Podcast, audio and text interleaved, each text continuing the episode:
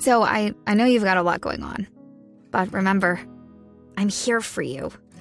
So bother me when no one's listening because I will.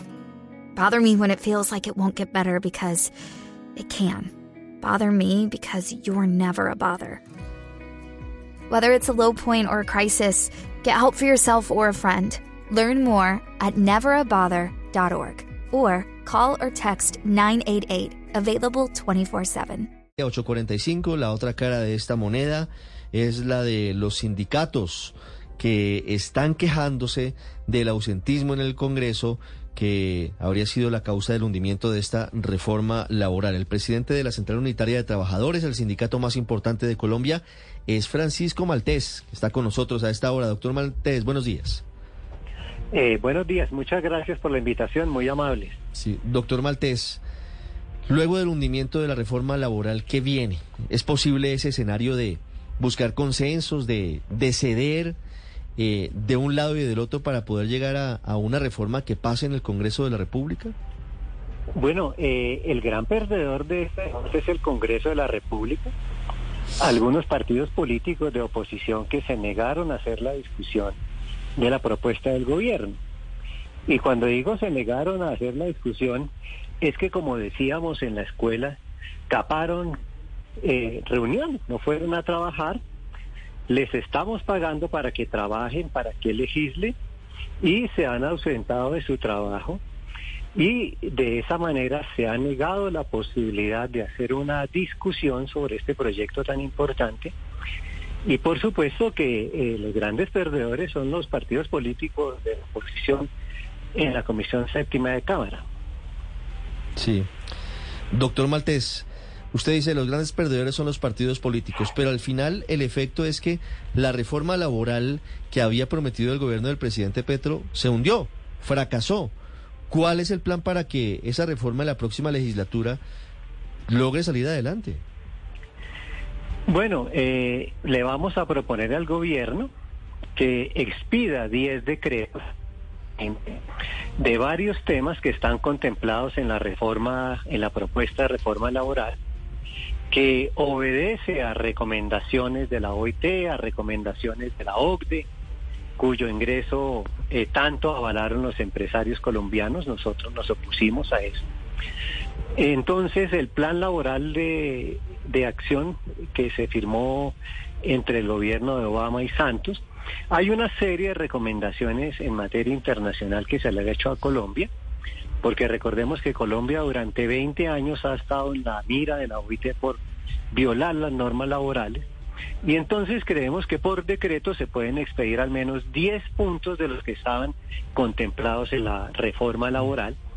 Y eh, insistiremos en que en esos decretos y que se presente la propuesta de reforma eh, a las próximas sesiones del Congreso de la República. Por ejemplo, ¿qué podría pasar por decreto? ¿Cuál podría ser eh, el camino? Digamos, ¿cuáles serían algunos de los temas que ustedes pensarían que no necesitan pasar por el Congreso, sino que podrían ser eh, adelantados a través de la firma del presidente Petro?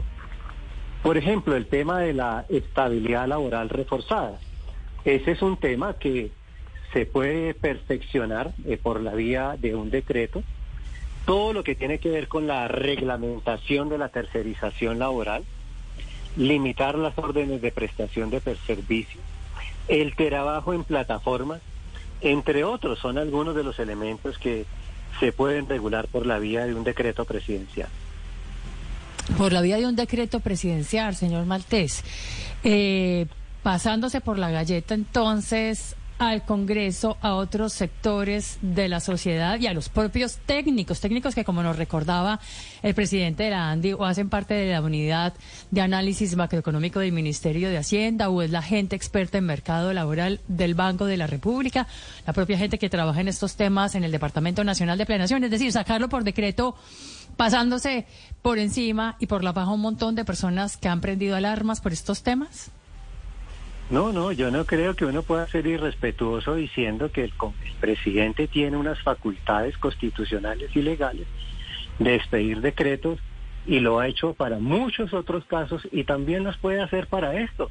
Usted no puede poner en duda una facultad que tiene el presidente de la República.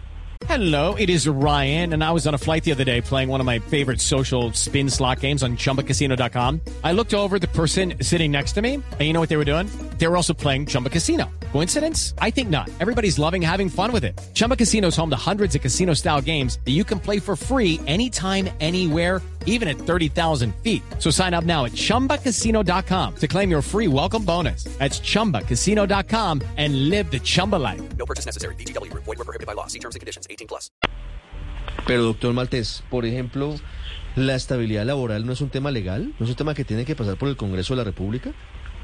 Todo lo que estamos hablando es legal. Aquí no hay nada ilegal. No, no, no, me refiero a- Entonces- a, a que debe tener fuerza de ley, no me malinterprete.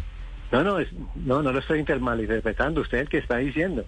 No, es O sea, que el presidente entonces, tiene facultades No, no me supe expresar. puede- Eh, la estabilidad laboral tiene que ser tramitada por una ley. ¿Por qué usted cree que No. puede hacerlo por decreto? No, lo puede hacer por un decreto, por supuesto. Nosotros desde el 10 de septiembre le presentamos al, al, al gobierno, al mes de instalado el gobierno, algo que llamamos eh, todo lo concerniente a la reforma laboral. Y desde el 10 de septiembre del año pasado, no es una man- no es una carta que sacamos del cubilete, desde el 10 de septiembre pasado le dijimos al gobierno, hombre, usted puede hacer estos puntos son los de la reforma laboral que nosotros consideramos se debe tramitar en el Congreso. Estos puntos pueden ser los de la reforma pensional, pero adicionalmente, señor gobierno, usted puede expedir estos decretos eh, que tienen que ver con recomendaciones de la OIT, que tienen que ver con recomendaciones de la OCDE, que tienen que ver con recomendaciones eh, del Plan de Acción Laboral que se firmó entre Colombia y Estados Unidos. Eso lo estamos diciendo desde el 10 de septiembre pasado. Lo Ustedes re- pueden lo- mirar no, nuestra página lo- web. Lo recuerdo que no lo estamos sacando lo- ahora. Lo, re- de lo emergencia. recuerdo porque lo leí, pero entonces, según esa teoría, doctor Maltés, el presidente Petro, vía decreto, podría decidir que el recargo nocturno empieza a las 6 de la tarde y no a las 10 de la noche. No, eso no lo he dicho. He planteado otros temas. El tema de los recargos nocturnos, por supuesto, tiene que ver con la modificación de la ley 789, cuyo eh, componente está en la propuesta de reforma laboral. En ese caso no se podría. Eh, doctor Maltés, lo que le lo entiendo y le interpreto es que ustedes se radicalizan y no quisieran buscar consensos con nadie, sino que básicamente quieren que el gobierno expida los decretos de lo que ustedes consideran debe ser la reforma y lo otro mantenerlo como estaba, es decir, esa posibilidad de que se logren acuerdos con otros sectores queda descartada. No, nosotros hemos estado propensos a los acuerdos. Yo quiero decir que son los empresarios los que no quieren los acuerdos. Nosotros presentamos una propuesta de articulado de reforma laboral y pensional en la subcomisión de concertación. Los empresarios no presentaron nada y los empresarios se dedicaron a criticar nuestras propuestas. Eh, lo correcto, si hubieran querido concertar, era que hubieran propuesto un articulado alterno y vamos viendo los dos articulados y vamos buscando acuerdos eh, que es lo fundamental en cualquier momento, no en este, en cualquier momento hemos dicho, hay que buscar acuerdos para dar salida a los problemas graves que tiene Colombia. Eso lo estamos diciendo desde que comenzó el estallido social el 21 de noviembre del 2019, pero se requiere la voluntad de las dos partes. ¿Sí? Y el compromiso, por supuesto, del Congreso de la República de que una vez que se avance en acuerdos se puedan materializar en la vía legislativa. Eh, señor Maltés, la reforma laboral que se hundió, eh, eh, que se hundió anoche, planteaba dentro de, de- de sus puntos la vinculación de los, por ejemplo, los rapitenderos oficialmente a través de un contrato laboral formal a, a la compañía, a Rapi. ¿Esta medida se podría adoptar vía decreto? Por supuesto que sí. ¿Y está Sí, dentro de los hacer 10 por vía puntos que van a, dentro de los 10 decretos que ustedes sugieren al, al presidente? Sí, por supuesto, está dentro de los puntos que vamos a plantearle al presidente que se puedan expedir decretos eh, sobre algunos puntos de la reforma laboral que no pasó en el Congreso de la República. 853 es Francisco Maltés, presidente de la CUT con nosotros en Mañanas Blue. Doctor Maltés, muchas gracias. Muchas gracias, muy amable. So I, I know you've got a lot going on. But remember, I'm here for you. So bother me when no one's listening because I will.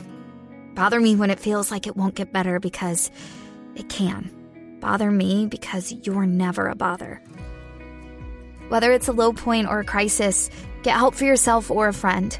Learn more at neverabother.org or call or text 988, available 24 7.